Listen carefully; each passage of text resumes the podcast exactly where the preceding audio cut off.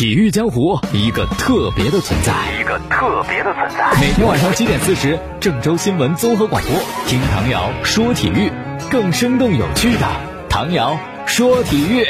各位听众朋友，大家好；还有蜻蜓的网友朋友，大家好，欢迎收听唐瑶说体育。昨天晚上中超就开始比赛啦，真的是哈，这从周中就开始，直到周末啊，那挺好的。球迷来说就开心，天天有比赛可以看嘛。昨天是北京国安对阵重庆，其实重庆上个赛季就还不错哈，这个赛季换了主教练之后，更进一步啊。主教练是谁呢？小克鲁伊夫。小克鲁伊夫的爸爸是谁呢？就是老克鲁伊夫嘛。老克鲁伊夫是谁呢？就是荷兰足球的代表人物，创造了全攻全守，而且非常的有个性啊。跟国家队闹脾气，我就是不为国家队踢球了。然后呢，到巴塞罗那有他一个。全攻全守的打法，一个新的踢球方式，被称之为巴塞罗那的足球教父。所以虎父无犬子，从小克鲁伊夫到重庆的执教能力来看，还真的是不错的，是有两把刷子的。但是就这样一支重庆队，遇到昨天晚上北京国安，也是输了呀！啊，重庆队也凉凉，国安一场大胜，四比一嘛，这比分还不算大胜吗？在足球圈里边。所以说，国安继续赢球之后呢，就把压力给了在后面追赶他的恒大和上港。我赢了，哎，看你们赢不赢？你们不赢，那我就把积分差距再次给拉大。其实这场比赛一开始呢，就觉得，哎，重庆还真的行哈，没准会创造点什么奇迹呢。因为开场仅三分钟嘛，重庆队就一比零领先了。然后比赛踢踢踢到第三十七分钟，李磊，北京国安的主力球员还受伤下场。哎呀，这。是吧？好像感觉对国安更加不利。不成想，真得谢谢李磊受伤下场哈。这不是说李磊这个伤了我们开心，就说这是一个特别要感谢的转折点。李磊受伤之后，金泰妍替补登场，然后不到一分钟，就是金泰妍的助攻朴成头球扳平比分。哎，他就是这么巧，换人有奇效。后到了下半场，一开始的时候，别拉又为国安队赢得点球，奥古斯托操刀命中。第六十四分钟，奥古斯托突破分球，别拉包抄破门。这两个人是投桃报李，你给我一个，我给你一个。那在丢了第三个球之后，就觉得重庆有点心态要崩，然后第四个球随之也就丢掉了嘛。第七十分钟，张稀哲的一个折线破门。好了，这就是周三晚上那场比赛。那么周四晚上呢，是恒大客场对阵天津泰达。虽然恒大是客场，可是天津泰达似乎不够分量去阻挡恒大吧。而且刚才提到了国安赢了恒大，你要想赶超国安不掉队，你就必须也得赢。所以说，卡纳瓦罗恒大主教练的唯一目标就是率队追分。下半程的恒大兵强马壮，我觉得还是隐约看到了当年之勇。那么这次对于泰达是在水滴，不知道这个水会不会浇灭泰达的信众之火。那么周五的晚上呢，七点三十五分是河北华夏幸福对阵上海申花，河南建业主场对阵山东鲁能。周六的晚上七点三十五分，北京人和对武汉卓尔，苏宁对上海上港，天津天海对阵深圳佳兆业。曾经你有没有听到过这样的一句话，就是别让孩子去学体育呀，因为学了体育可能会耽误了文化课，是吧？如果在专业这条路上走不通，那孩子的文化素质就会差一点，以后在社会上生存就业就比较困难。但其实并不是，因为新的时代，我们对于呃体育人才的培养也是跟以前不一样的。今天足球报有一个报道是鲁能足校，鲁能的足球学校应该比恒大还要早，而且确实有很好的这样一个效果。那么这篇文章呢说到鲁能足校的学生在今年高考当中录取率超过百分之七十，其中五个人考入了二幺幺和九八五重点大学。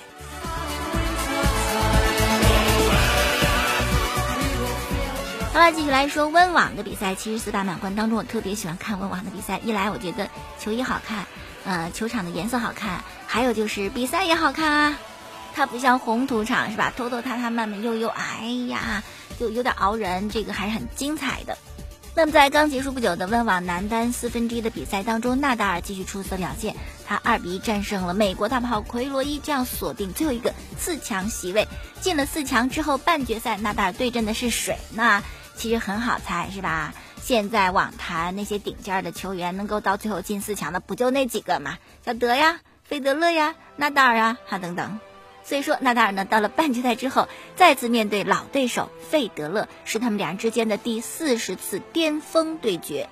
也是纳达尔总共第七次进温网的半决赛。由于进到半决赛这积分够了，所以说纳达尔就成为本赛季第一个入围年终总决赛的球员。这个入围年终总决赛是看你的积分啊，已经是连续十五年了，所以纳达尔他真的是连续十五年屹立不倒呀。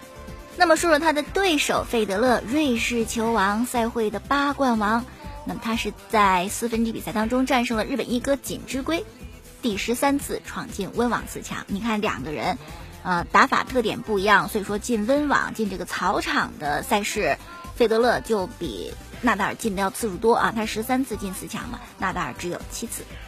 好，再说点篮球方面的消息，勇士今天官方宣布跟克莱汤普森正式续约，新的合同五年一点九亿美金。汤姆森呢，现在有伤，他是上个赛季对猛龙的比赛当中左膝十字韧带的撕裂，这个伤还是很严重的，不是特别容易好。前段时间是在纽约进行了修复手术，大概休息五到七个月。哎呀，这两天合同满天飞，都是签约的事儿啊。拉纳德今天跟快船签了一份三年一点零三亿美元的顶薪合同，不过第三年是球员选项。还有杜兰特也跟篮网签了三加一的合同，最后一年同样也是球员选项。这合同一下签到二零二二年，那个时候杜兰特就三十三岁啦。加盟篮网的杜兰特呢，他球衣号码是七号，要穿着这个新的号码的球衣开始他新的职业生涯。之前有些报道说他选七号是要致敬 C 罗。好啦，继续 NBA 的消息，杜兰特是跟腱的伤，伤的还是挺重的，说下赛季赛季就报销了。但今天的 NBA 著名的记者卡特在访谈节目当中表示说：“哎呀，杜兰特人家运动员那个身体条件特别好，身体的底子特别好啊，六个月就能够复出。”同时，卡特还说：“你们信我吧，告诉我这个消息的人呐，他是跟杜兰特啊这位世界最顶尖球员一起工作的，他告诉我的绝对是真实消息。”但是篮网官方并没有说到杜兰特的这个具体伤停时间，我们就先听听看吧。但是运动员的身体素质确实好，他有时候这个伤病恢复真的会比普通人要快很多。比如说保罗乔治泡椒、骨折，让好的多快，是吧？说到泡椒，肯定是威少特别伤心。保罗乔治，你来到我们雷霆，你跟我关系那么好，我对你那么真心，你也说过咱们兄弟以后一块打球，然后你说走就走了。更让威少球迷难受的是，这事儿还没完，又有人伤口上撒把盐啊！就是杜兰特的好朋友，杜兰特运动品牌的代言人威廉姆斯，他今天呢就在评论区里边抨击了威斯布鲁克，大概意思就是没人想跟威少打球啊！当雷霆输球的时候，其他队友都会被指责，就是没人指责威少啊！你们怎么那么宠着他呢？还说威少这人只关心自己，关心自个儿的数据超过了。球队赢不赢球啊？他就表示说，为了未来呀，雷霆队你们必须交易走威少。但是现实是什么呢？现实是没有人愿意跟他一起打球啊！哎呀，这个话说的稍微有点不负责任吧？火箭一准不会同意你的观点，因为火箭很想得到威少的。还有就是热火队啊，而且最新的消息说，雷霆跟热火可能会达成关于威少的交易。反正自从威少想走的消息传出之后呢，热火队就是。呃，一个大热门儿，而威少也特别想去迈阿密加盟热火。可是即使你情我愿，事情也比较难办。就关于这个奢侈税的问题，热火刚刚得到吉米巴特勒，是吧？钱都花的差不多了，没有什么空间再去花钱，再花钱就得交奢侈税。所以热火就希望是不是可以三方交易？但是你要再找一球队介入，那不是得需要时间吗？威少就慢慢等吧。詹姆斯也在等待一个合适的人啊，可是没有等来，那怎么办？那只好自己改变自己。你看，他就准备换位置嘛，要打空位了。对于詹姆斯的这个举动，隆多就谈了自己的感受。他说：“哎，没想到，我真是没想到詹姆斯会这么做。我也从来没有见过他这么认真。我们刚才聊会儿天儿，哎，他就告诉我。”无论下赛季能否率领大家夺冠，他一定是要尽最大努力帮助球队，毫无保留的拿出自个的全部给这个全新的赛季。而且据说詹姆斯他自个儿的训练团队啊，就已经拿出来为整个湖人队服务了，而且费用都是他自个儿出。当然钱对于詹姆斯来讲不是问题，但这份心我觉得很赤诚，真的是想帮着湖人队拿到总冠军。想想也是，曾经的湖人王朝是多么的辉煌啊！他已经沉寂了这么多年了，不知道下次东山再起是在什么时候？会是由詹姆斯创造的吗？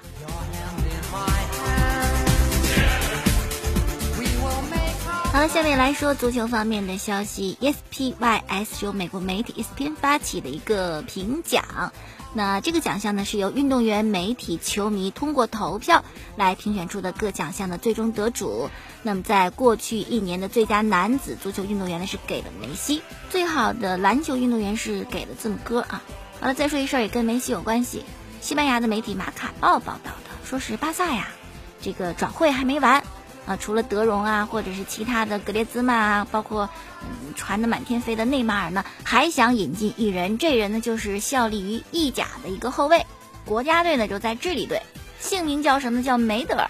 梅西球迷听这人我认识，这不就是美洲杯三四名争夺战是吧？撞梅西那个吗？怎么巴萨你要买梅西的仇人？